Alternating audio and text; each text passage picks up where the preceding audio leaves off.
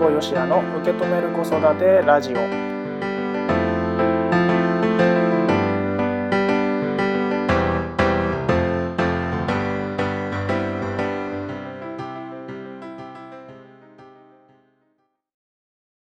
皆さんこんにちは新保よしやです、えー、今回も受け止める子育てラジオをスタートしました。この番組は自分の子育てについて家事をしながらとか家事の合間にちょこっと考えてみる。そんな時間になってもらえたらいいなというふうに思っております。さて、えー、と今回が48回目の放送になります、ねえ48回目のテーマがこちらです。子供の想像力を生かすために親にできることは何だろう。子どもの想像力を生かすために親にできることは何だろう？です。ね、想像力。ね想像力って2つありますよね。あのものを作るあのクリエイトクリエイティブ、まあ、そっちの作る方の想像とイマジネーションね。あのイメージする方ね、うん、の想像っていうね2つがあると思うんですけども。そのね子どもの想像力を生かすために親はどんなことができるのかについてちょっと考えてみようかなと思うんですけども うんとねうちの子で言ったらあのブロックが大好きでブロックでいろんなものを作るんですね、うん、家だと。であ幼稚園でもそうみたいなんですけど幼稚園だとなんかねあの段ボールとかなんか空き箱とかねあのティッシュの箱とかトイレットペーパーの芯とかなんかペットボトルとかねのを使ってなんかいろんなものを作ってくるんですよ。うん、これってまさにこういう制作するっていうことはうんもうね想像力をすごい働かせてると思うんですよね。あの自分でこんなものを作りたいなっていうイメージを描いてそれを実際に形として作る。ね、まあ、これがね想像力を生かす、まあ、想像力を鍛えるっていうのかなことにつながってると思うんですよね。なので、まあ、一つはそのなんか子供が作り始めたらそれをうん途中でやめさせないってことが大事かなと思うんですね。うん、でもう一つ僕が これがいいんじゃないかなと思うのがまさに今僕自身が実践している子供に質問をするということですね。うん、子供に質問する。あのまあ、質問っていろんな種類があるのでねあの、まあ、最近では本当に質問に関する本がいっぱい出てきてね、まあ、僕自身も魔法の質問というものに最初に出会って、えー、問いかけ、ね、自分に問いかけをするということをここで初めて知ったんですけれどもまあ、自分に問いかけするも大事なんですけど子どもの想像力を生かすとかねこう鍛えるっていう場面では自分に質問するよりすることももちろんね、まあ、どういうふうに質問したらいいかなという問いを自分に投げかけるっていうのが大事だと思うんですけれども子どもにじゃあどんな問いをしたらいいのかというふうに思うんですよね。で大事なのはあの何をこう質問するかよりも、うん、誰がねどんな状態で質問するかっていうことが大事なんですよね。でプラス僕が思うのはその言った答え、ね、子供になんかこう質問するじゃないですか。例えば何？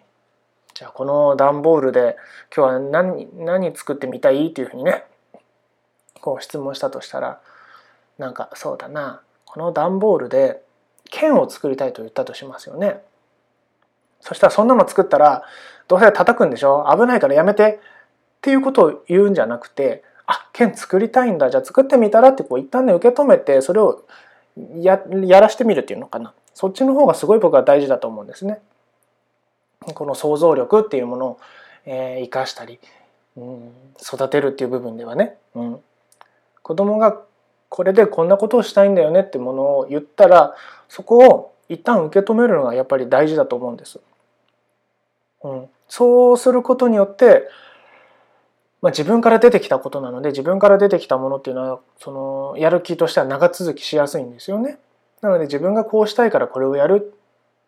っていうのをこう見つけてやり始めているのでそこをあのいやそれは危ないからやめなさいっていうふうに親のね、えー、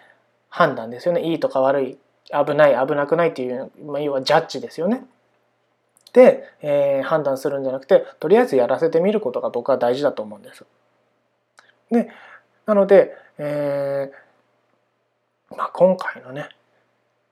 テーマのに対する僕の答えとしてはうんまず子供に問いを投げかけてみてその出てきた答えを一旦受け止めてやらせてみるっていうのが僕の一つの答えだしあとはなんか作る活動をする。ブロックで、え何かを作るでもいいしそれこそ段ボールとかまあ他のそうだな。例えばま砂場でなんかおし砂のお城を作るとかそんなんでもいいと思うんです。枝を拾ってきて何か作るでもいいと思うし。それをうんと子供だけでやるのもいいと思うんですけどできたら親もね一緒にやるのが僕は大事だと思ってます。親も一緒に、えー、作る。こんなんじゃないあんなんじゃないとか言ってねこう一緒にこう考えながら作ってみる、うん、っていうのをするとやっぱ親子で一緒にそれを楽しみながらやるっていうのがポイントだと思うんですここだと。うん、なので子どもの想像力を生かすためにはね、まあ、いろんなものを作らせてみるとか質問して考える時間あそう考える、ね、機会を与えるってことね質問するってことはね考えるっていう機会を与えないとそもそも想像力っていうのが働かないのでその考える機会を与えることだったり、うん、一緒に楽しみながら何かを作るということをするといいんじゃないかなというふうに思いますけれどもラジオの前の皆さんはねどんなことを考えますかね？なんかね私こんな風に思ったよということがあったらねあのよければねあの番組の方までね、えー、その答えというか私こんなことをしてみたいと思いますっていうのをねあったら是非ね送っていただければなと思います。えー、まあ送り先はブログの方のね、問い合わせフォームとかからね、来ていただければなと思いますので、よければ。まあ、問い合わせフォーム行くのめんどくさかったらですね、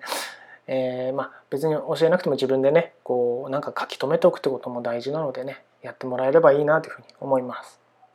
はい。というわけで、えー、今回のテーマが子どもの想像力を生かすために親にできることは何だろう子どもの想像力を生かすために親にできることは何だろうでした。子育てしてるお母さんに届けたいポッドキャストで聞く笑顔になれるサプリメント辛坊よしやの受け止める子育てラジオ。それでは今回はこの辺でおしまいにしたいと思います。それではまた次回お会いしましょう。ありがとうございました。